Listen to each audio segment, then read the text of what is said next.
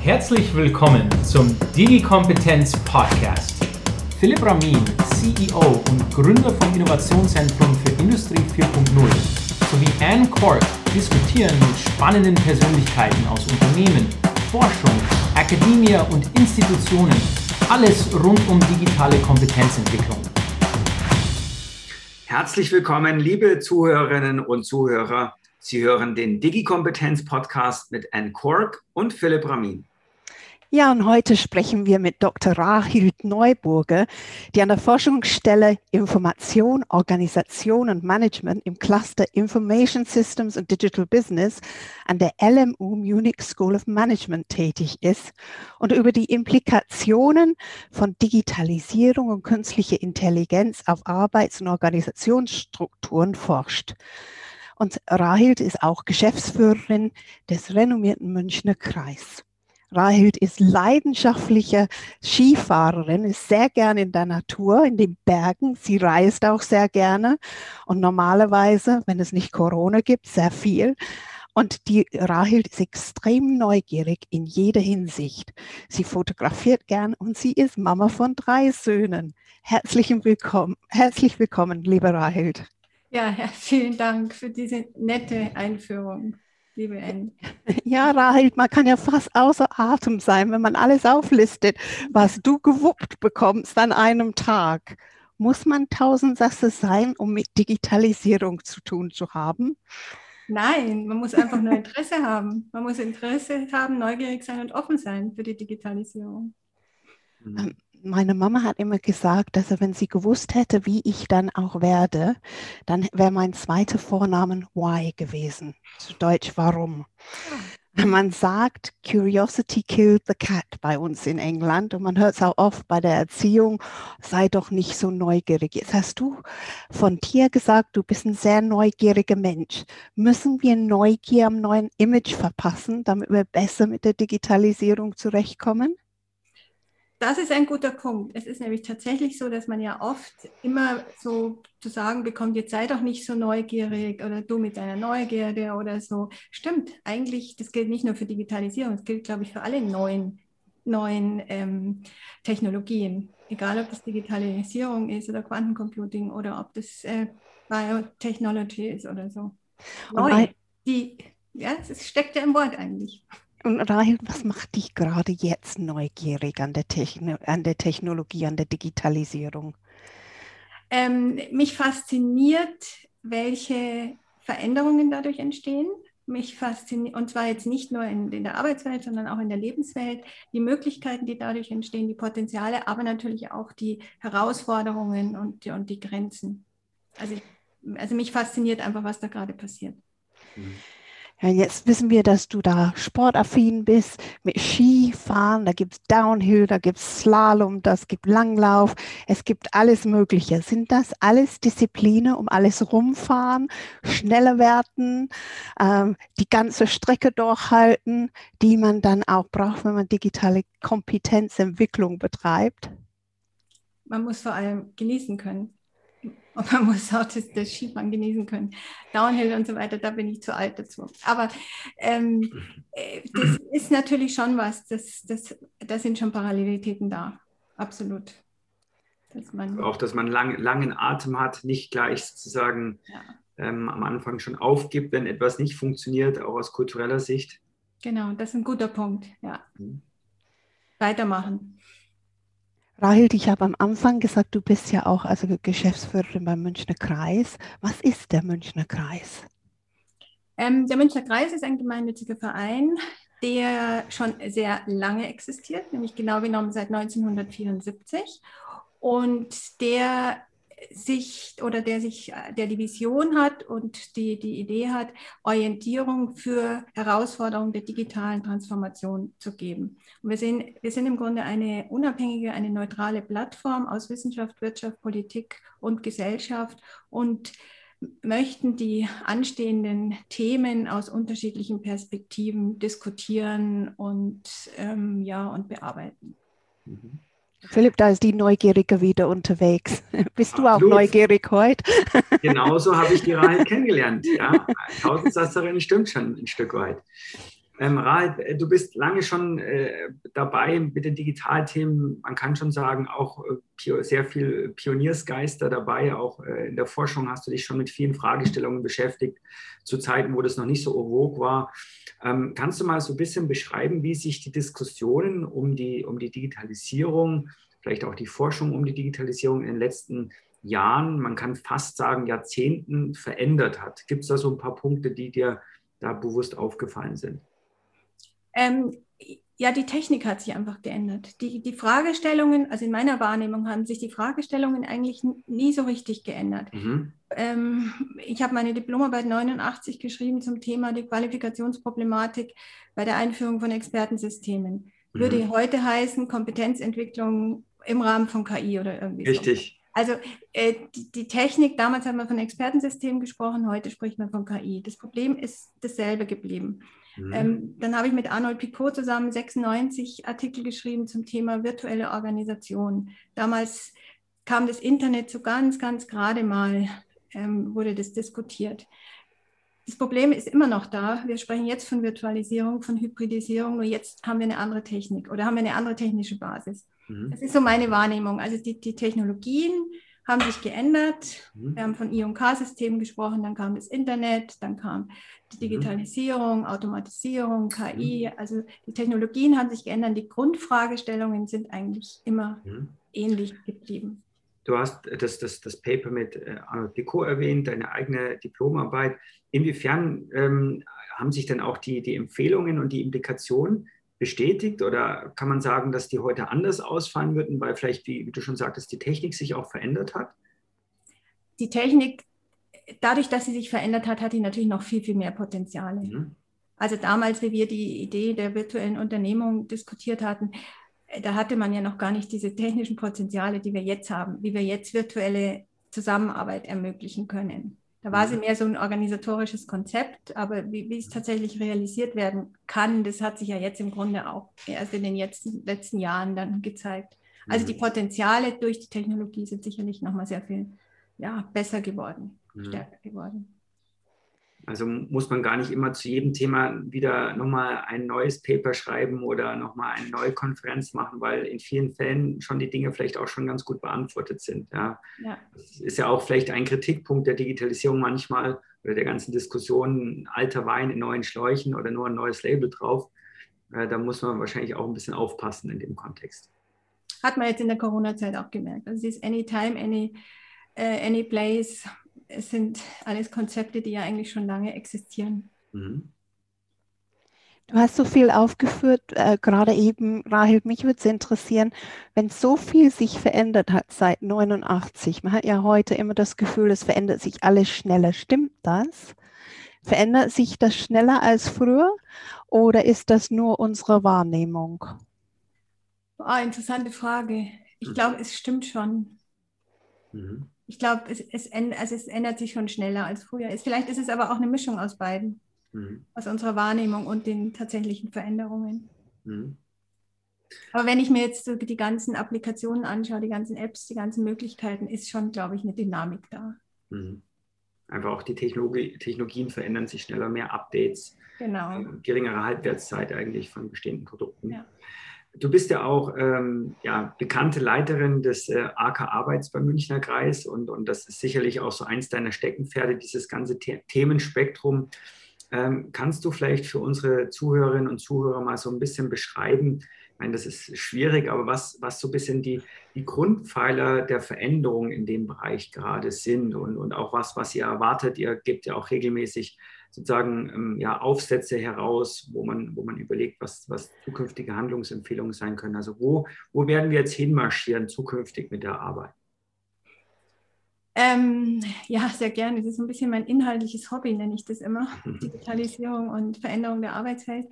Ähm, ich glaube, wir werden eine Vielfalt an Arbeitsformen sehen. Ich glaube, wir mhm. müssen uns verabschieden von diesem Normalarbeits- Verhältnis, wie wir es kennen aus einer ähm, analog-industriellen Zeit.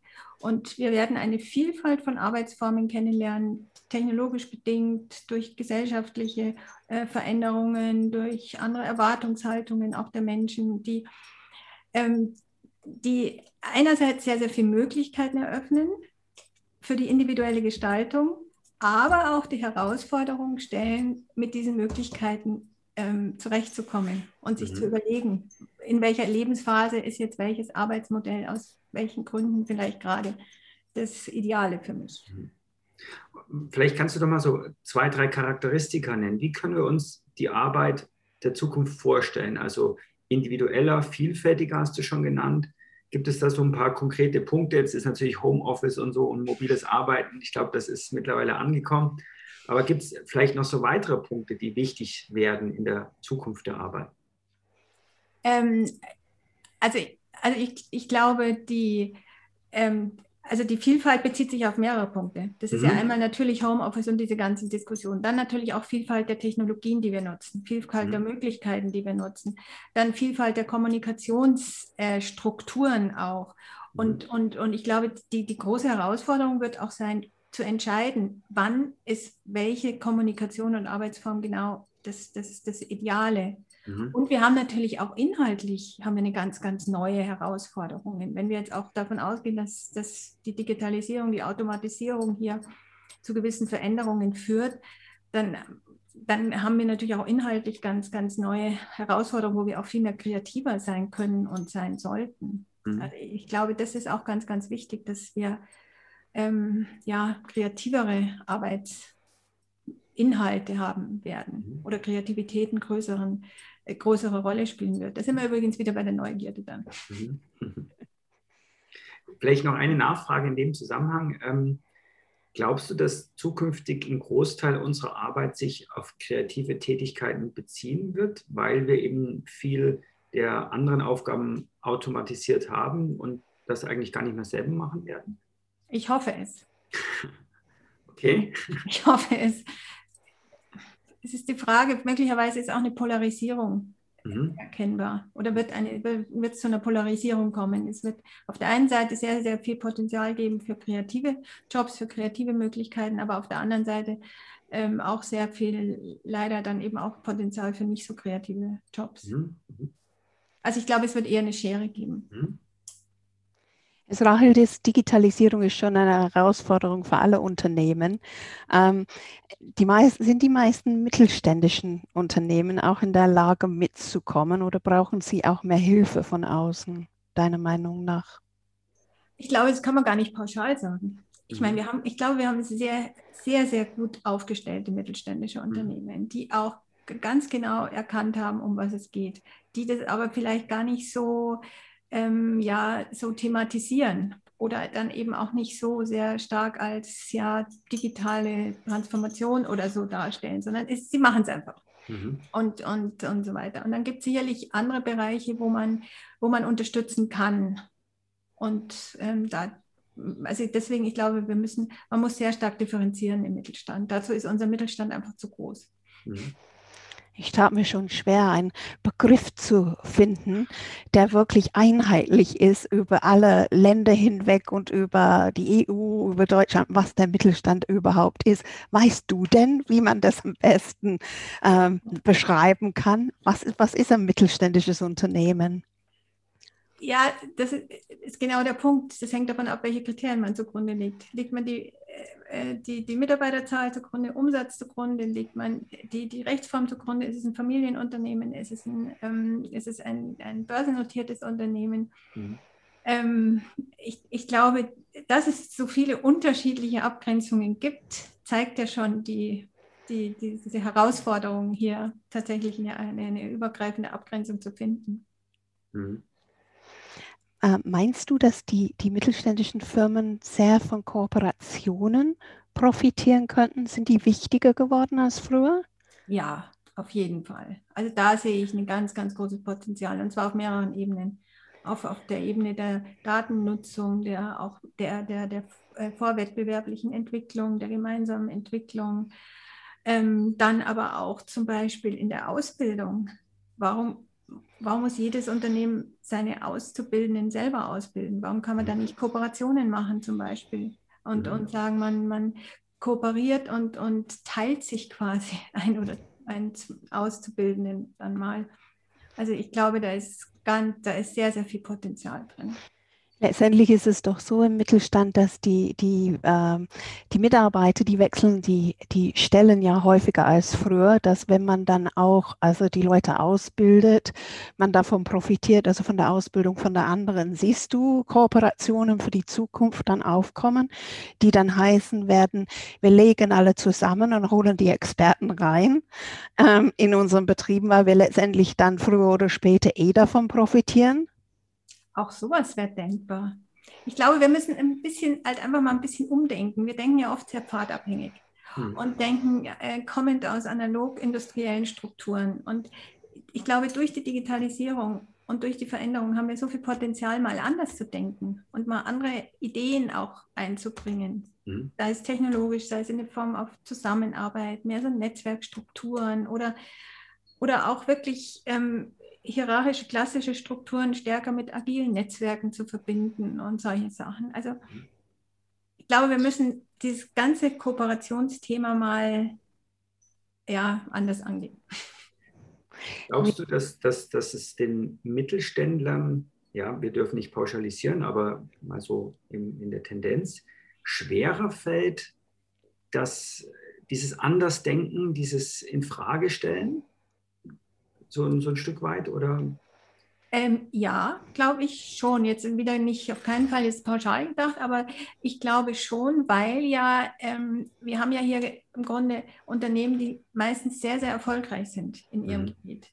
Und, und mhm. hier auch ja oft ähm, Mark, also wirklich ähm, Markenführer sind auch mhm. oder, oder auch Markennischen besetzen auch. Und, und ähm, ich glaube, dann wird es ja sehr schwierig, auf einmal ganz anders zu denken. Mhm. Und dann wird dieses, diese, diese Frage, wie ändert jetzt die Digitalisierung das Problem des Kunden, wird mhm. dann eben möglicherweise ja ähm, nicht so gesehen, sagen wir es mal so. Mhm. Weil ich meine, die entscheidende Frage ist ja immer, wie ändert sich durch die Digitalisierung das Problem meines Kunden? Und wie mhm. kann man sich selbst als Unternehmen aufstellen, um dann eben mithilfe der Digitalisierung dieses Problem anders zu lösen? Mhm. Und was, was würdest du da den, den Mittelständlern empfehlen, Rahel, damit sie dieses Andersdenken vielleicht ein bisschen stärker schaffen? Weil wir haben ja, genau wie du beschreibst, ganz viele erfolgreiche Mittelständler, deren Prämissen sich ja über Jahrzehnte bestätigt haben. Und äh, natürlich fällt es dann schwer, diese Prämissen auch in Frage zu stellen. Und es ist sehr leicht, immer zu sagen, so ja, wir müssen anders denken. Absolut. Hast du da aus deiner Sicht ähm, oder aus deiner Erfahrung heraus so ein paar Anhaltspunkte, wie das im Mittelstand gelingen könnte? Ähm, ich, also ich würde Work, also ich würde jetzt als, als, als mittelständisches Unternehmen ganz einfach Workshops organisieren. Workshops mhm. mit meinen Kunden und gemeinsam mit denen überlegen, wie ändert sich euer Problem in den nächsten Jahren mhm. im Zuge der Digitalisierung mhm. und wie können wir euch jetzt helfen. Mhm. Also weder, also also vor dem Hintergrund der Ressourcen, der Kompetenzen, die ja jedes Unternehmen hat. Also, auch also das wäre jetzt so mal, mal, mal meine Herangehensweise. Mhm. Also Kunden als Treiber der Innovation ja. im eigenen Unternehmen, sehr spannend, um dabei zu helfen, dass der heutige Erfolg nicht der Grund für den morgigen Misserfolg wird, mhm. oder? Ja, weil wir haben ja sehr disruptive Veränderungen zum Teil und da muss man ja schon überlegen, was heißt das jetzt für unsere Kunden eigentlich? Wie, mhm. wie ändert sich jetzt das Problem unserer Kunden und, und wie kann man sich dann eben aufstellen, um, um eine ja, veränderte Lösung quasi äh, bereitzustellen? Mhm sagt man öfters, also dass der Mittelstand in Deutschland unterkapitalisiert ist. Ist das eine der Probleme, die wir dann haben in der Digitalisierung? Muss man also ein anderes Finanzierungsmodell aufstellen, damit man ein bisschen risikoaffiner für die Zukunft sein kann? Das ist sicherlich ein Punkt, der immer wieder ähm, angesprochen wird. Und es ist natürlich auch hier haben wir wieder das Pfadabhängige, wenn man in digitale Technologien investiert, es ist, ist nicht so der Sachgutcharakter da, wie wenn man jetzt in eine neue Produktionsmaschine investiert. Mhm. Und damit haben wir hier oder neue Ideen und damit haben wir einfach ein, ein Problem bei der Finanzierung. Mhm. Mhm. Das ist, ist sicherlich ein Punkt. Also müssen bei der Regierung dann auch, also die Glocken klingeln, dass sie dann Ideen abschreibbar machen. Zum Beispiel. Ja. Genau. Also neue Formen der, der steuerlichen Betrachtung von Ideen wäre gut, oder? Zum Beispiel, genau. Ich glaube, es gibt ja sehr, sehr viele Vorschläge in Richtung Finanzierungshilfen oder Unterstützung. Mhm. Jetzt argumentiere ich manchmal auch so ein bisschen, weil es natürlich meine Homebase ist, dass die Investitionsentscheidungen auch deswegen vielleicht nicht so mutig getroffen werden, weil man sich auch in einem unbekannten Terrain befindet. Also plakatives Beispiel, ein Maschinenbauer, der weiß halt irgendwie, was der Preis für eine Maschine ist und wie die sich amortisiert und so weiter und so fort. Wenn es aber um irgendwelche Projekte gibt, geht, die mit Daten zusammenhängen, dann ist das natürlich sehr explorativ. Man weiß vielleicht irgendwie vorab noch gar nicht so richtig, was dann tatsächlich auch der Nutzen ist. Wie hängt denn auch dieses Problem mit der Kompetenz im Mittelstand zusammen? Ähm, gut, das ist eine gute Frage. Hm. Ich glaube, es ist auch hier wieder, dass, dass man eben die, oder was eigentlich ganz wichtig ist, ist zu verstehen, wie die Digitalisierung, also die Implikation der Digitalisierung zu verstehen. Mhm. Und das bedeutet, dass eben so klassische Wirtschaftlichkeitsanalysen an ihre Grenzen geraten. Mhm. Weil wir haben bei digitalen Technologien im Unterschied zu jetzt irgendeiner Maschine haben wir Verbundeffekte, wir haben, wir haben, wir haben langfristige Effekte auf die Wirtschaftlichkeit, die wir mhm. einfach gar nicht berücksichtigen können. Mhm. Und ich glaube, dass das, das ist schon mal der, der, das der erste oder der erste wichtige Punkt in Richtung Kompetenzen, ist sich darüber bewusst zu machen, was heißt denn die Digitalisierung, was verändert sich dadurch und was heißt das jetzt für so klassische, ja, wie wir es immer bei uns im Arbeitskreis nennen, die klassische Metrik. Was heißt das jetzt für unsere klassische betriebswirtschaftliche Metrik?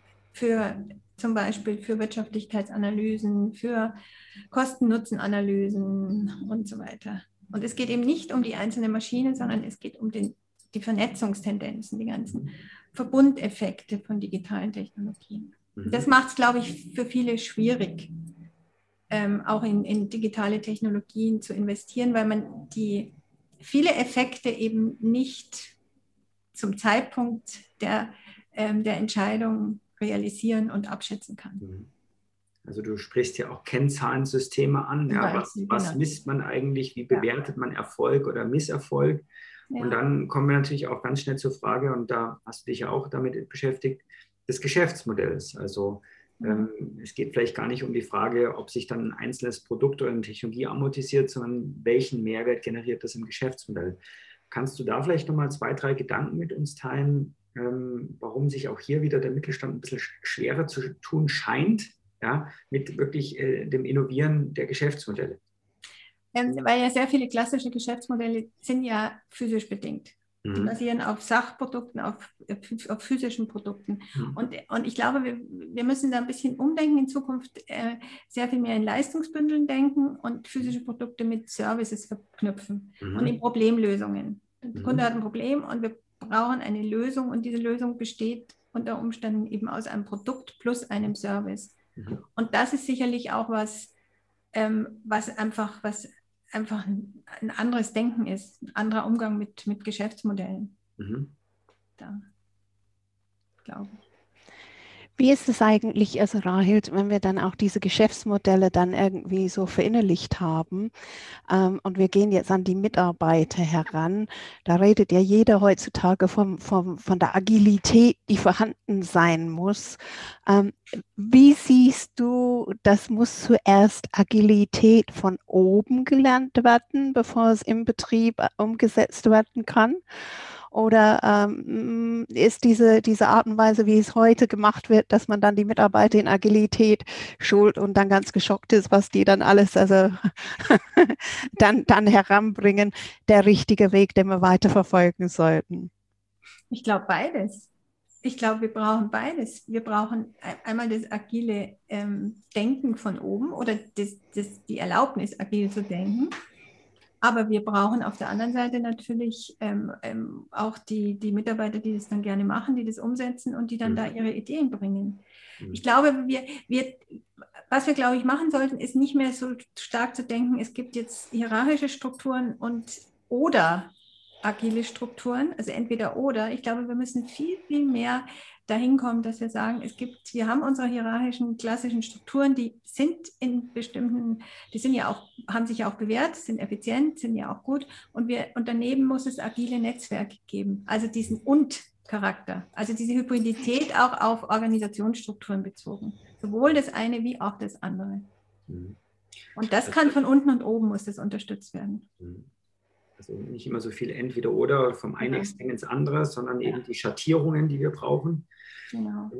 Mhm.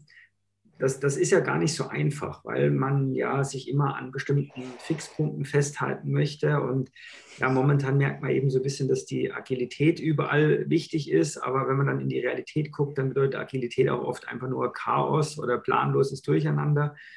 Äh, auch hier nochmal die Frage, und ähm, ich möchte gerne so ein bisschen die Brücke schlagen zu deinem Kapitel im, im, Handbuch Digitale Kompetenzentwicklung, wo du ja auch dich mit der Frage genauer auseinandergesetzt hast, Kompetenzentwicklung im, im Mittelstand. Ähm, was, was können denn Mittelständler tun, um, um diese Dinge zu lernen, diese Schattierungen zu lernen, auch diese bisschen die Spreu vom Weizen zu trennen in diesen ganzen Diskussionen rund um, um Digitalisierung und Kompetenzen? Gibt es da so ein paar Punkte, die du, die du explizit an den Mittelstand empfehlen würdest?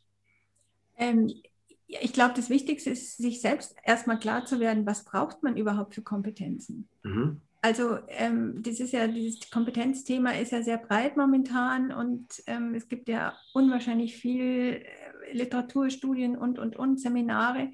Aber entscheidend ist ja, was brauche ich im Unternehmen? Mhm. Und was, was sind tatsächlich jetzt die Kompetenzen, die mich weiterbringen mhm. in Richtung Weiterentwicklung des Geschäftsmodells, in Richtung mhm. neue Problemlösungen, neue Ideen, neue Innovationen. Mhm. Und, und daher sehe ich also ganz als wesentlichen Schritt erstmal, ähm, sich darüber klar zu werden.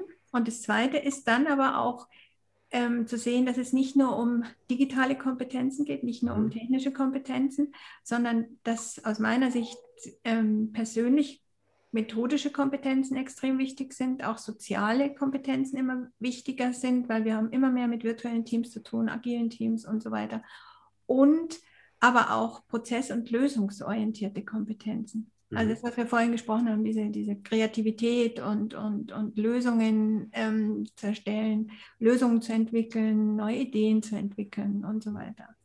Und da ist Agilität oder agile agiles Denken natürlich auch eine wichtige äh, persönliche Kompetenz. Mhm. Aber ich glaube, das Wichtigste ist erstmal, sich darüber klar zu werden, was brauche ich eigentlich für mhm. Kompetenzen. Und das habe ich auch ein bisschen ja versucht, in dem Beitrag mhm. ähm, zu verdeutlichen. Genau, also Ist-Soll-Abgleich, um das Delta dann auch zu finden. Ist das denn eine Führungsaufgabe oder wer ist dafür verantwortlich im Unternehmen, um das zu tun? Im mittelständischen Unternehmen, wo wir jetzt nicht die Strukturen haben, dass es da vielleicht einen Kompetenzmanager gibt. Eigentlich, eine, eigentlich sind es die, die, die Führungskräfte, die dafür verantwortlich sind. Mhm. Ab, also es hängt ja eng mit, mit, mit der Frage, die wir vorhin hatten, zusammen. Wie entwickelt sich das Geschäftsmodell weiter? Mhm. Und, und, und das ist letztlich ja auch eine Führungsaufgabe. Mhm. Und dann, dann, davon hängt es ja ein bisschen ab, Mhm. Ich habe, ich hab mein, der Kunde hat ein, verändert sich das Problem, das Geschäftsmodell sollte angepasst werden. Was brauche ich für Kompetenzen dafür? Mhm. Und, ähm, und das ist sicherlich eine Führungsaufgabe, aber dann äh, kann man das sicherlich gemeinsam auch mit Workshops organisieren und mit, mit, mit den Betroffenen natürlich auch. Mhm. Ja. Ist es so, Rahel, wenn man dann analysiert, was man für Kompetenzen im Betrieb hat, stellt man, ob man will oder nicht, meistens fest, dass irgendetwas fehlt. Muss man dann losrennen und wie wild neue Leute einstellen? Ähm, oder gibt es ein Patentrezept für die Weiterbildung, ähm, dass man das dann auf einmal hat? Oder ist das auch etwas, was wir dann differenziert sehen müssen für die Zukunft? Leider gibt es, glaube ich, kein Patentrezept. Das wäre so schön, wenn es das gäbe. ähm, nein, ich glaube, es gibt einfach ja verschiedene Möglichkeiten, diese, dieses Kompetenzgap dann quasi zu, zu füllen. Da ist sicherlich Suche nach neuen Leuten eine Möglichkeit. Wir haben allerdings ja auch einen sehr starken Fachkräftemangel momentan. Das ist ja auch, ist ja auch ein, ein großes Thema. Ähm, aber man kann natürlich auch eine interne Weiterentwicklung äh, forcieren. Und da gibt es, glaube ich, gerade durch die Digitalisierung so viele neue Möglichkeiten da ist auch wieder nicht entweder oder. Ich mache Weiterbildung in mhm. externen Seminaren oder am Arbeitsplatz. Man kann so viel verknüpfen, man kann es so schön verbinden. Und man kann ja auch das vorhandene Wissen im Unternehmen bündeln. Mhm. Und, und, und die vorhandenen Kompetenzen bündeln und dann die Weiterentwicklung so forcieren. Mhm. Ja, ich, ich glaube, es ist immer die, eine Frage auch, wie man das kommuniziert. Also ja. oft wird es ja so hingestellt, dass die digitale Kompetenz in Konkurrenz steht, auch zu bestehendem Know-how. Das mag in Teilbereichen der Fall sein, aber ich denke immer ganz oft, wir sind viel in der Industrie unterwegs an diese, ich nenne sie Handaufleger. Ja, das sind Menschen, die sozusagen in eine Fabrik reingehen und die legen ihre Hand auf eine Maschine oder riechen den Geruch und wissen, ob die Dinge okay sind oder nicht. Ja? Also allein am Geruch oder an der Vibration erkennt dann so ein, so ein, äh, so ein Experte oder eine Expertin irgendwie, ob das alles passt. Und eigentlich wollen wir ja auch dieses, dieses Know-how nutzen in der digitalen Zukunft. Ja? Und äh, ich, da, darin liegt für mich auch eine ganz spannende Synthese, dieses, dieses gewachsene Know-how, gerade des Mittelstands, dann zu übersetzen in, in den digitalen Kontext. Ja, und das ist so wichtig, dieses implizite Wissen. Das ist so wichtig und das, das gewinnt ja auch durch, durch jetzt durch die ganzen Herausforderungen nochmal an Wert. Mhm. Mhm. Hast du da Überlegungen, wie man gerade dieses implizite Wissen auch weitergibt und, und auch weiterbildet? Weil natürlich, äh, sag mal, ein E-Learning und, und Schulungen, die sind ganz, ganz wichtig, um Grundlagen-Know-how, vielleicht auch Methoden-Know-how zu vermitteln. Aber was machen wir genau mit diesem impliziten Wissen, was du gerade ansprichst? Wie können wir das besser managen, gerade auch im Mittelstand? Ähm, das ist ja tatsächlich eine sehr, sehr schwierige Forschungsfrage auch, dieses implizite Wissen.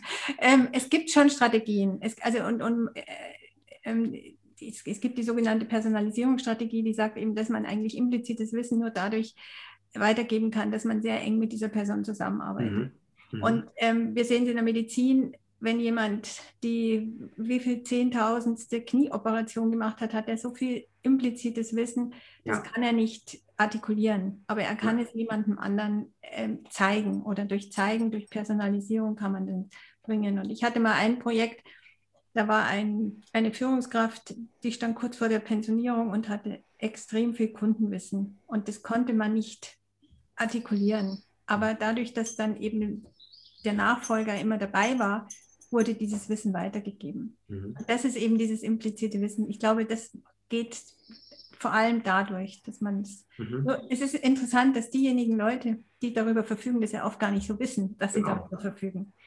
Weil ist das, ja? Entschuldige. Nee, nee, nee Entschuldigung. Ist, ist, ist, das, ist das vielleicht auch ein Plädoyer für sozusagen gegen diesen Jugendwahn manchmal so ein bisschen und, und mehr, sagen wir mehr auch gemischte Teams und, und auch ähm, ja, mehr, mehr Diversität auch aus, aus, Alters, äh, äh, aus, aus dem Altersspektrum.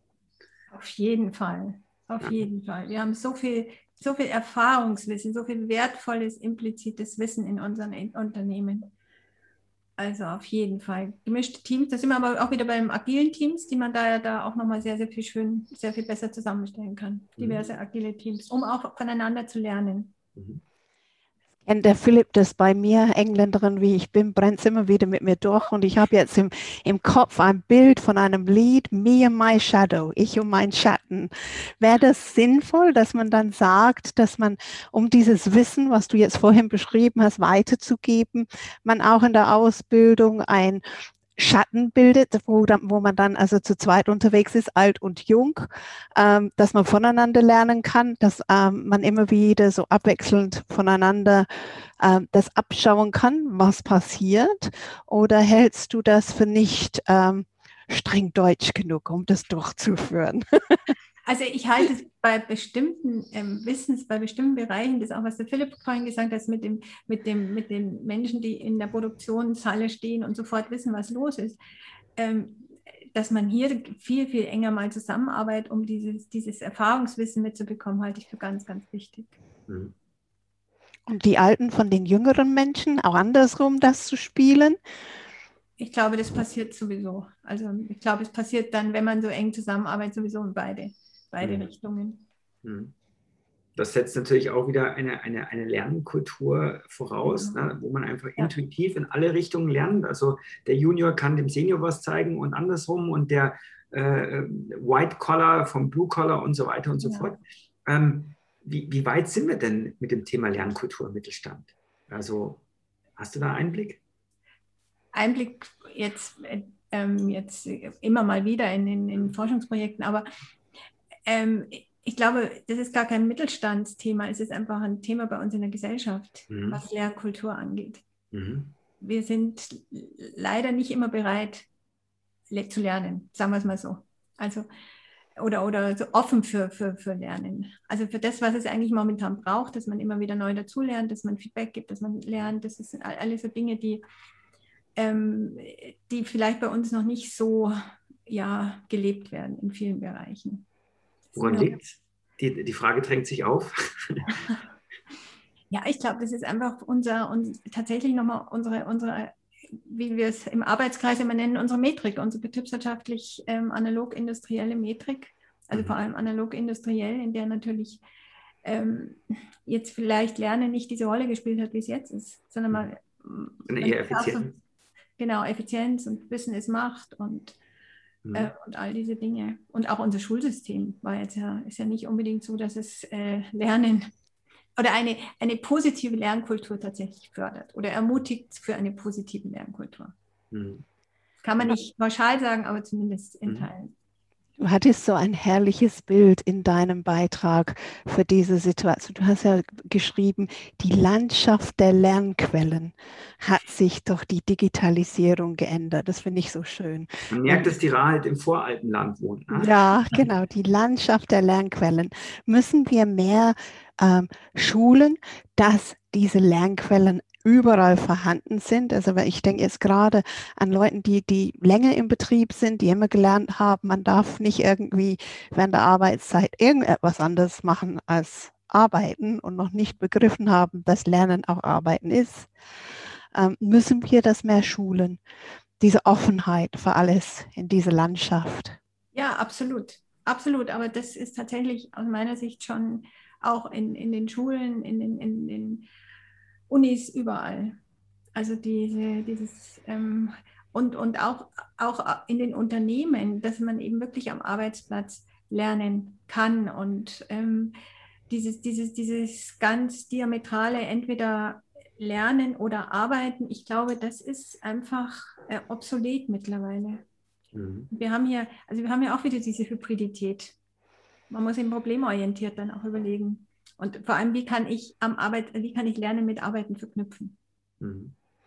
Was ist dein optimalstes Bild von einem, einem, einem Führungskraft von heute? Also wenn ich jetzt sagen würde, meins wäre das, wenn ich sagen würde, mein Führungskraft ist ein Enabler für meine Zukunft.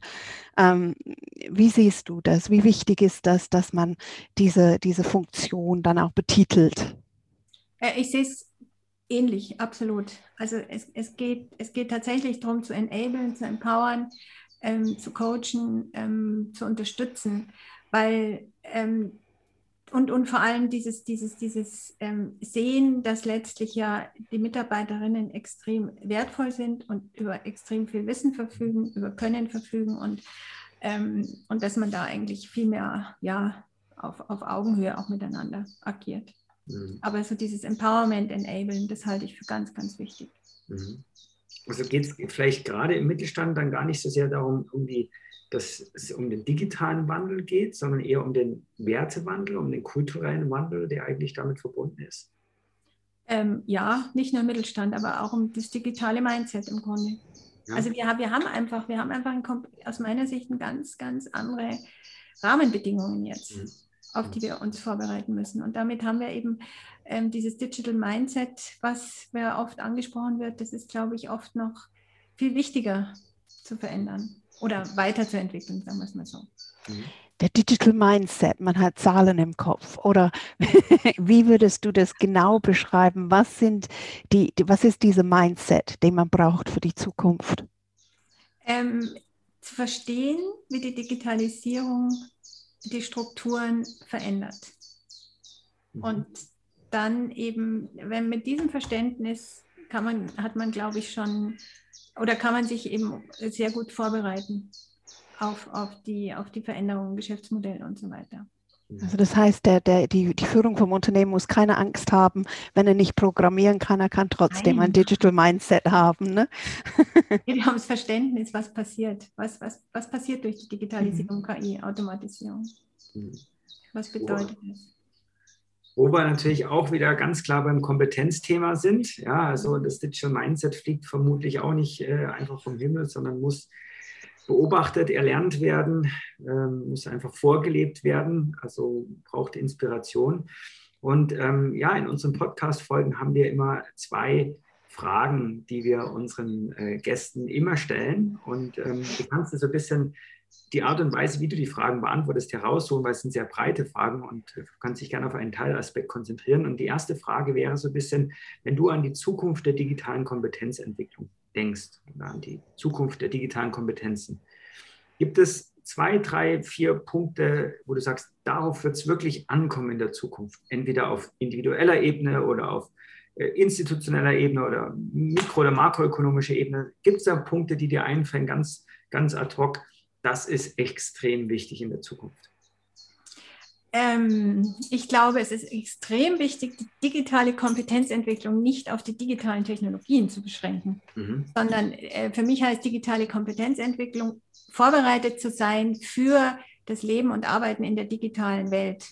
Mhm. Und ähm, das, das ist so das, was, was für mich hier das Wichtigste ist bei der digitalen Kompetenzentwicklung, diesen, diesen breiteren Fokus. Digitale Kompetenzen oder Medienkompetenzen sind extrem wichtig, aber nicht nur werden wir dann eigentlich immer nur im Nachhinein sagen können, ob wir digital kompetent waren? Weil letztlich geht es ja darum, wenn wir unsere Aufgaben lösen konnten und wenn wir diese Zukunft bewältigen konnten, dann können wir ja von uns behaupten, ja, wir scheinen digital kompetent gewesen zu sein.